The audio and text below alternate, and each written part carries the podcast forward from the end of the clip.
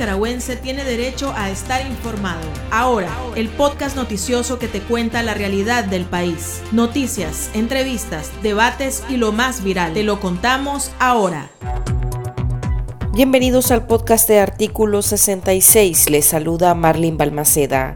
Slish Villachica nos presenta un vistazo de los titulares que han marcado este día. Asamblea cancela el último organismo defensor de derechos humanos que trabaja de manera legal en Nicaragua. CENIT denuncia juicios anómalos a opositores detenidos en el contexto electoral del 2021. En el pulso conversamos con el padre de Alvarito Conrado, el adolescente de 15 años asesinado durante la represión de abril. Iniciamos el podcast ahora correspondiente a este miércoles 20 de abril de 2022. Las 5 del día. Las noticias más importantes. Los diputados sandinistas cancelaron la personalidad jurídica de 25 organizaciones no gubernamentales, algunas dedicadas a la defensa de los derechos humanos y de la niñez y la adolescencia el régimen ilegalizó a la Comisión Permanente de Derechos Humanos, CPDH, el único organismo que quedaba en el país laborando legalmente en esa área. El argumento de gobernación y la Asamblea es que las ONGs no cumplieron con sus obligaciones y no se registraron como agentes extranjeros. En lo que va del año, el régimen ha cerrado a más de 70 organizaciones, afectando a gran parte de la población más desfavorecida. El Centro Nicaragüense de Derechos Humanos identificó más de 20 abusos a las leyes durante los recientes juicios políticos en contra de más de 40 opositores y líderes gremiales. En un informe denominado Juicios Nulos, una acción aberrante y cruel del régimen Ortega Murillo, el CENIT identificó al menos 8 atropellos a la constitución política y unos 16 a los derechos humanos, así como tres tipos de irregularidades contra los defensores. El organismo calificó de simulacros los procesos judiciales efectuados a partir de febrero del presente año. En el marco del cuarto aniversario de la insurrección cívica en Nicaragua, la Red Internacional de Derechos Humanos REIDH realizó un foro virtual denominado Nicaragua Voces de Exilio, Voces de Esperanza durante el evento. Defensores nicaragüenses denunciaron la cancelación de otras 25 ONGs en el país, así como la continuidad de la represión gubernamental, la situación de los presos políticos, la migración y la impunidad. Por su parte, diputados del Parlamento Europeo reiteraron la necesidad de continuar apoyando a la sociedad nicaragüense. Escuchemos a los eurodiputados Soraya Rodríguez, Javier Nar y Alicia Holmes. Nosotros pedimos que había que sancionar al propio Ortega, que había que sancionar a Murillo y a su familia, que han convertido realmente Nicaragua en una sociedad anónima de la corrupción y crimen organizado y por eso creo que estas sanciones eh, son importantes, pero se puede hacer más, se puede hacer más para aislar a este régimen. Soy un optimista escéptico y mantengo siempre este optimismo y planteo que no hay que perder jamás la lucha en favor de los derechos humanos. ¿Qué es lo que vaya a hacer el matrimonio Ortega-Murillo?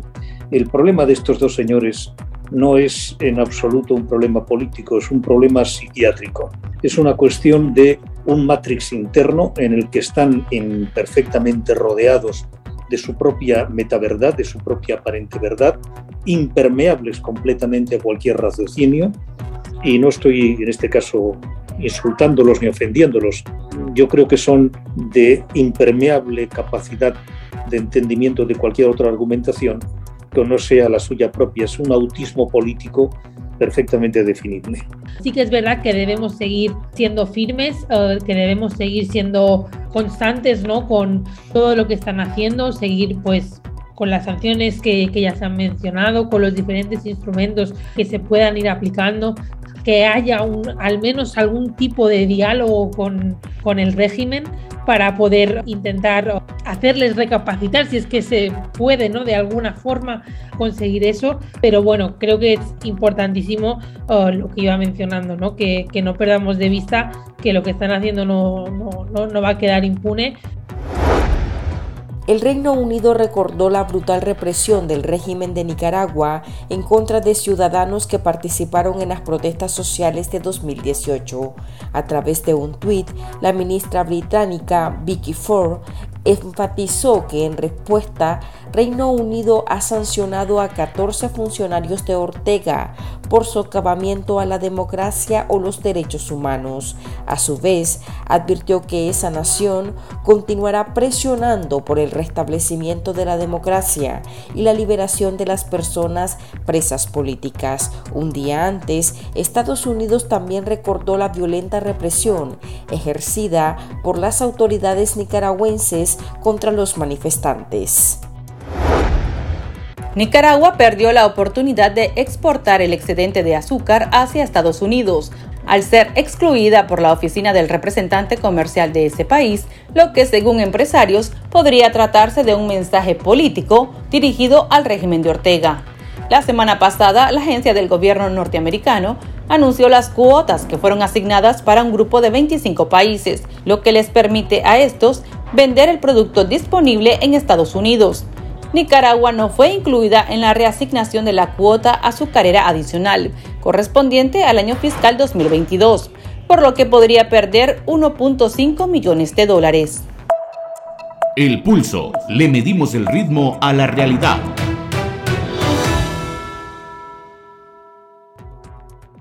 El 20 de abril de 2018, la represión contra manifestantes cobró más vidas en Nicaragua incluida la del adolescente Álvaro Conrado. Se reportaron heridos, desaparecidos, asaltos, incendios, la quema a Radio Darío.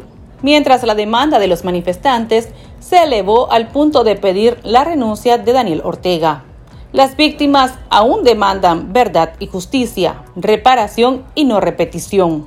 Artículo 66 conversó este día con don Álvaro Conrado, padre del adolescente de 15 años asesinado durante la brutal represión de 2018. Algo triste para nosotros el día de hoy. Eh, cumplimos cuatro años y, pensar que él no está, ¿verdad? Que sus hermanos le hacen falta, ellos piensan mucho en él y eh, es un día de mucha tristeza para nosotros, realmente de que de que él debería estar aquí, debería, este, debió de haber seguido con, con su vida cotidiana, ¿verdad? Y, y, desgraciadamente pasó lo que, lo que pasó y ya vamos a cumplir cuatro años de ese trágico momento que pasamos nosotros. Acaba de cumplir 15 años, ¿verdad? Y él no era un delincuente, él era un joven normal, como el resto de los, de los jóvenes que, que desgraciadamente fueron eh, asesinados, ¿verdad? Y, nosotros eh, no estamos de acuerdo con la posición del gobierno que, que, nuestros chavalos eh, eran delincuentes.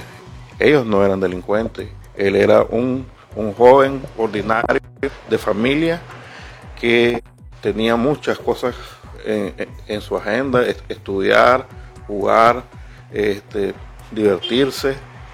¿Usted en algún momento ha culpado a la crisis social de Nicaragua porque fue un contexto donde el pueblo estaba protestando, los jóvenes universitarios estaban protestando.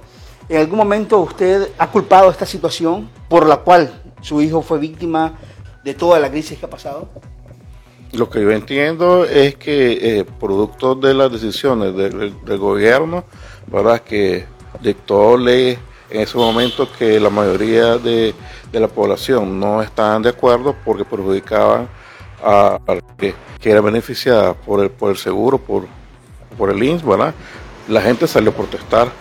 Eh, los que originaron el problema fue el gobierno con, con sus leyes que que perjudicaron a, la población. El culpable es el gobierno de Ortega por el asesinato de su hijo? Hasta, hasta donde yo sé, el, el jefe de, de, la policía es el presidente de la República. Y la policía fue, es un, eh, eran las únicas personas que andaban armadas en ese momento de que mi hijo fue herido. Y, y, y todo ese día ellos fueron los que atacaron a los jóvenes. Por lo tanto, significa que, que el gobierno está involucrado en eso. Nosotros como, como familiares de los asesinados sabemos que, que nuestros hijos no, no estaban dentro de ningún golpe de Estado, de ninguna organización terrorista, de que ellos salieron de manera voluntaria eh, eh, a, a, protestar, nadie los obligó y, desgraciadamente este, dieron la orden de vamos con todo, ¿verdad? Vamos con todo significó represión, significó eh, disparos en contra de ellos y la consecuencia creo que está eh, están en video hay, eh, los organismos internacionales que vinieron y, comprobaron los, los muertos de abril que lo que están comprobados son este, los 110 muertos de abril abril y mayo verdad y posteriormente fueron expulsados. Entonces, creo que nosotros tenemos la verdad en nuestras manos. Y la población miró, fue testigo de, todo lo que estaba pasando y, realmente eh, nosotros tenemos la verdad. Nosotros, eh, yo sé que mi hijo no, e, no era un delincuente, no era una persona pagada por ningún organismo internacional. Él salió a la calle a, protestar, a ayudarle a los, a los muchachos que estaban en la protesta y, y simplemente este, dispararon. Continuamos la entrevista después de escuchar la opinión de nuestros lectores, a quienes les consultamos cuál es su demanda a cuatro años de la rebelión cívica. El chat. Abrimos los micrófonos a nuestros oyentes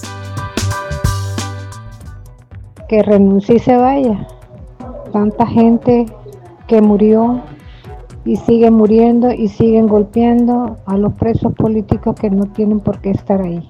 Que suelta a todos los reos políticos, deje de ceder a la gente inocente, que les deje dar en paz, que deje de estar confiscando a instituciones privadas, empresas privadas, a todos, ya que el pueblo no quiere que él esté porque no queremos que él esté allá, que una elección es libre, de inmediato, y esto se determina de inmediato. Mi demanda es la formación de un tribunal internacional independiente que juzgue, investigue los asesinatos en estos años de represión, liberación total y definitiva de todos los presos políticos, restitución de los derechos y libertades constitucionales, derogación de las leyes represivas aprobadas por la dictadura y realización de elecciones libres, creíbles, transparentes y competitivas en el más corto plazo. Pido justicia por todos los presos, por todos los asesinados, por todas las personas que están eh, desaparecidas, por todos ellos pido justicia. Deben de ser encarcelados todos los autores que participaron en estos crímenes. El 19 de abril, por órdenes del Ejecutivo, se conmemora el Día del Deportista y coincide con la rebelión, con la fecha de la rebelión cívica del 2018. Inclusive se estableció así en un contexto sociopolítico. ¿Considera que, el gobierno de Ortega está tratando de, de borrar de la memoria del nicaragüense estas fechas? Bueno, en primer lugar, este, todos estamos de acuerdo que, que, nuestro campeón Alexis Argüello se lo merece, ¿verdad? y que es una de nuestras glorias, ¿verdad? Nosotros no estamos en contra de, de que el gobierno haya estipulado un día para celebrar eh, el nacimiento de él. yo creo que es el nacimiento que se celebra, ¿verdad?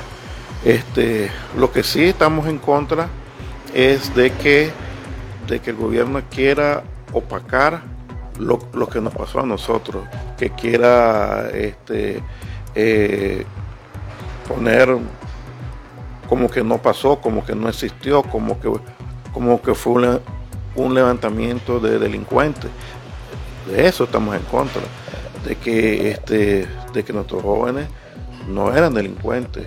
Ellos, ellos salieron a la calle a protestar por unas leyes que, ellos fueron los que, lo que la promulgaron en contra de, la mayoría de la población, en contra de los asegurados del INS.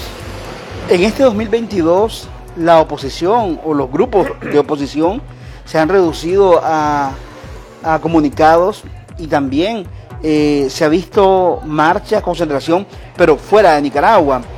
¿Considera que ya en el país eh, hay desesperanza por la represión que vive, que se vive actualmente?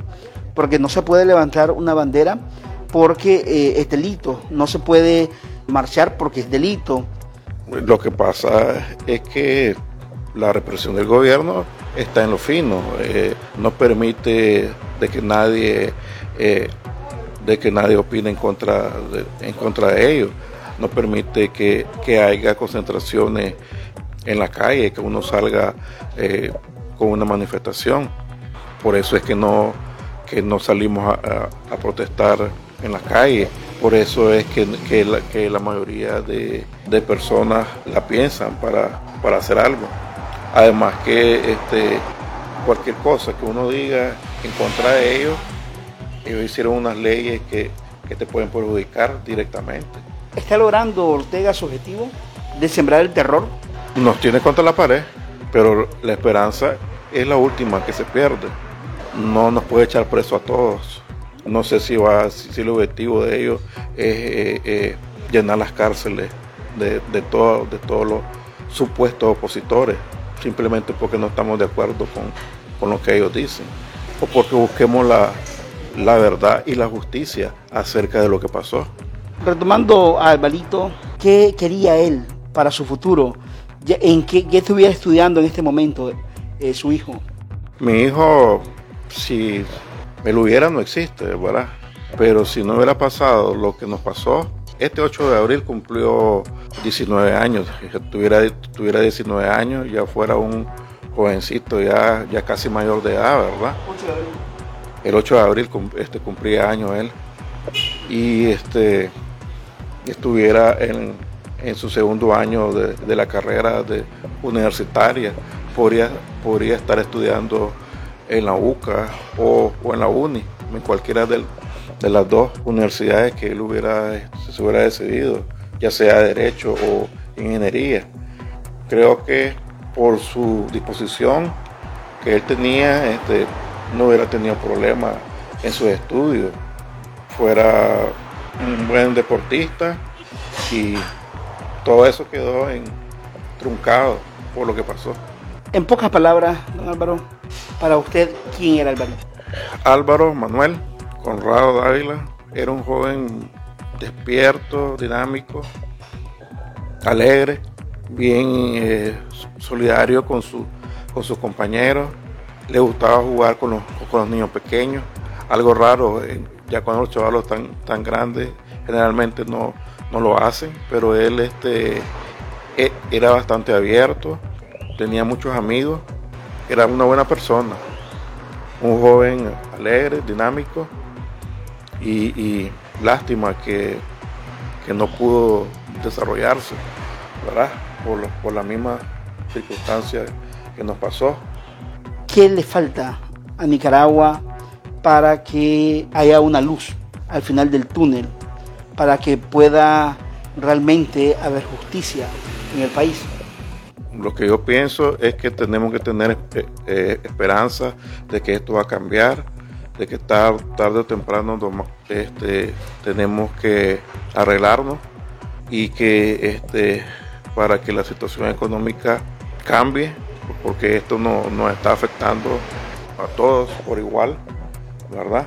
Y tanto la situación económica como la situación social, ¿verdad? La situación política tiene que cambiar tenemos que unirnos y trabajar con ese objetivo, ¿verdad? Eh, trabajar por Nicaragua. No pensar, no pensar en nuestros propios intereses, en, intereses económicos de, de, de, los grandes, ¿verdad? sino que los intereses de la mayoría, del, pueblo. E, el, pueblo es ahorita el que está sufriendo. El, pueblo, eh, la mayoría de las familias, eh, hay siempre hay una o dos personas que están saliendo exiliadas este, por la misma situación económica, por, por, la misma situación política de que, de que están siendo asediados. Entonces, ¿qué? O sea, se van a ir todos los jóvenes de Nicaragua, fuera del país, o todas las personas van a estar presas. O sea, no podemos seguir así. ¿Un diálogo es la alternativa? Un diálogo sincero entre todas las partes. Creo que, ese sería el comienzo. Estamos en contra de la impunidad. Ese es el problema, ¿verdad? Porque eh, no estamos de acuerdo que dialogar para que haya más impunidad, más amnistía para las personas que, que causan dolor a la población. Y esto no puede seguir así. Que sean juzgados. Si ellos no tienen culpa, está bien, pues. Ya, pero que se haga un, procedimiento correcto donde, donde haya testigos, donde haya testigos internacionales y que simplemente que, que se averigüe la verdad y que haya justicia para todos. Tenemos que unirnos todos como familia, tenemos que nuestra fuerza, que es Dios, ¿verdad? Fortalecernos para estar unidos, para seguir en el camino correcto. Todos nosotros sabemos que decimos la verdad, que no estamos diciendo mentiras, ¿verdad? Sabemos quién, quiénes asesinaron a, nuestros hijos y eso es lo que nos mantiene, ¿verdad? Seguir en este largo proceso de encontrar la verdad, la justicia sin impunidad. Las noticias más destacadas, el ritmo de la realidad nacional y debates para comprender el panorama social, ahora el podcast informativo sobre Nicaragua.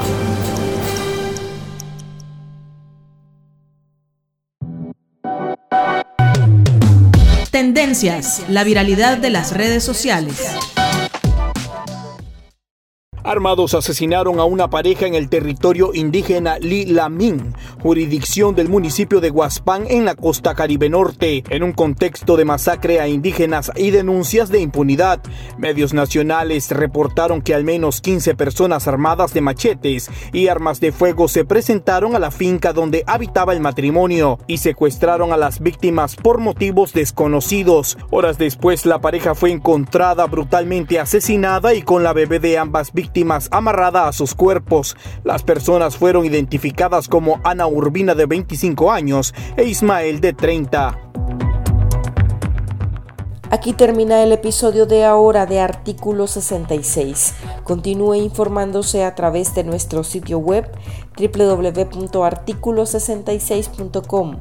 Síganos en nuestras redes sociales. Nos encuentra en Facebook, Twitter e Instagram. Y suscríbase a nuestro canal de YouTube. Hasta la próxima. La información veraz y de primera mano está ahora.